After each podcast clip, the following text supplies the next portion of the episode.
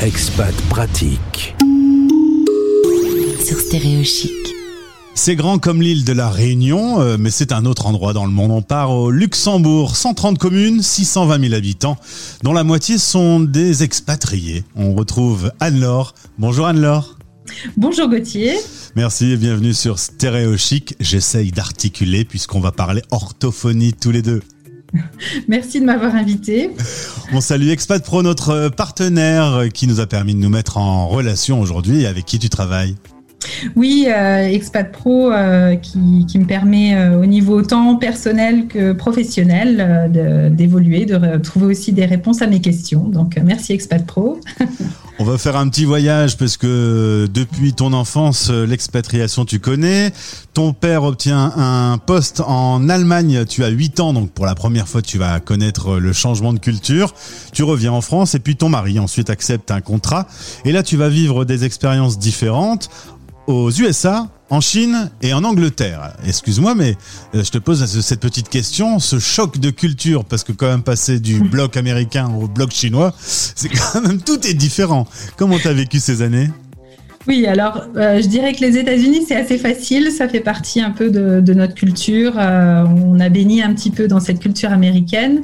Euh, la Chine, c'était pour le coup vraiment une grande découverte et, j'ai beaucoup apprécié de découvrir cette culture de l'intérieur. Surtout qu'aujourd'hui, on parle beaucoup de la Chine, donc savoir réellement ce que c'est que ce pays et ses habitants, je trouve que c'est une grande richesse. Oui. Cela dit, euh, dans toutes ces expatriations, Luxembourg, qui est pas le plus loin des destinations, eh bien, c'est celle qui te correspond, tu me dis, le mieux, parce que c'est un milieu international, les écoles euh, européennes bah, existent pour les enfants, et euh, voilà, tu t'y retrouves dans cette expatriation-là. Oui, finalement, c'est euh, un bel aboutissement après ces années à essayer dans d'autres pays. Euh, le Luxembourg est finalement très proche de la France, hein, il touche la France, donc euh, c'est plus facile aussi au niveau familial. Et puis, malgré tout, on garde cet esprit international avec une grande richesse. On entend parler un peu toutes les langues tous les jours, donc on apprécie beaucoup ce côté international. Alors tu as des journées qui se partagent entre le cabinet euh, d'orthophoniste et euh, ton travail en visio. Ça s'est beaucoup généralisé, notamment avec la pandémie, mais dans le monde des expats, travailler en visio, euh, c'est coutumier.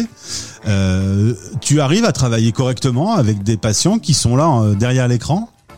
Oui, alors en fait j'ai commencé la visio il y a à peu près trois ans et demi euh, parce que je, trouve, enfin je, m'étais aperçu qu'il y avait euh, une demande euh, que des, expatriés ne trouvaient pas d'orthophoniste dans, certains pays.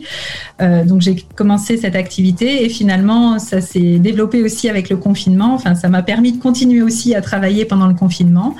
et effectivement je, je, me suis aperçu qu'on pouvait faire passer énormément de choses par la visio euh, et j'arrive euh, à avoir des résultats similaires à ce que je peux avoir euh, en cabinet. C'est ce que tout le monde me dit par rapport à la visio, c'est plutôt une bonne nouvelle. Tu es thérapeute de formation, tu aides les personnes qui sont empêchées dans leur communication.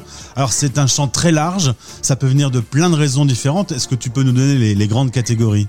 Voilà, alors plus généralement, ça peut commencer dans l'enfance avec un enfant qui a du mal à rentrer dans le langage euh, ou alors qui articule mal ou euh, qui n'est pas compris de son entourage euh, parce qu'il prononce mal ou parce qu'il bégaye ou voilà.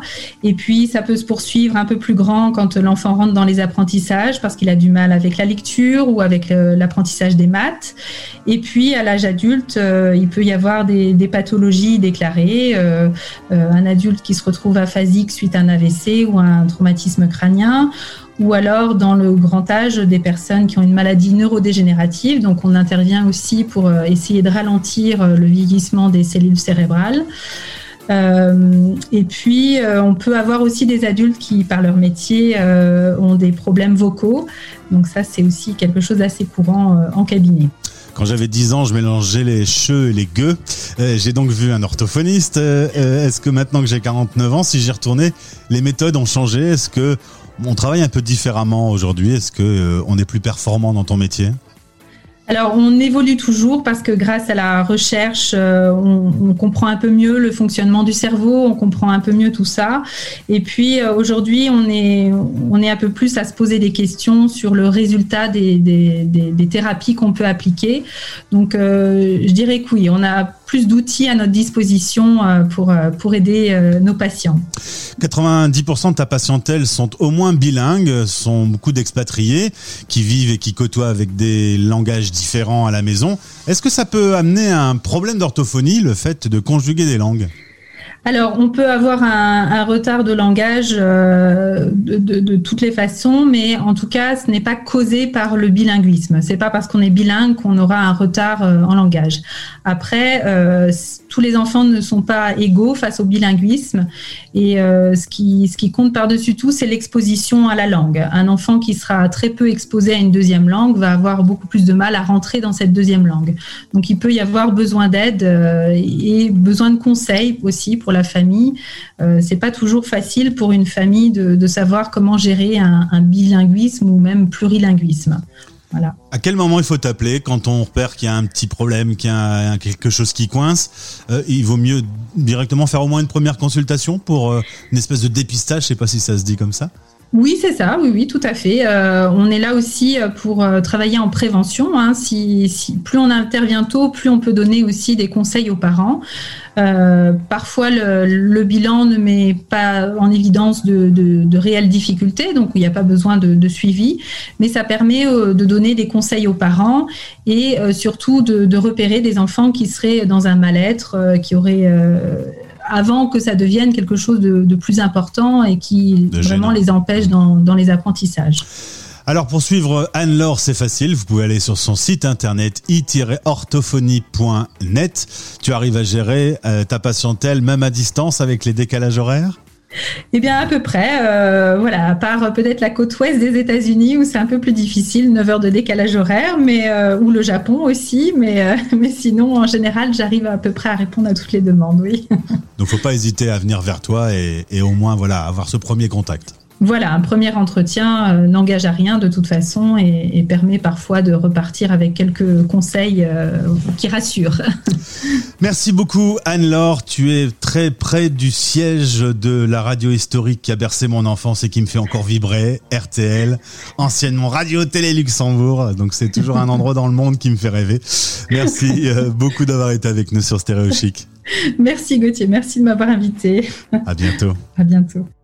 C'était Expat Pratique, à retrouver en podcast sur toutes les plateformes et sur stéréochic.fr.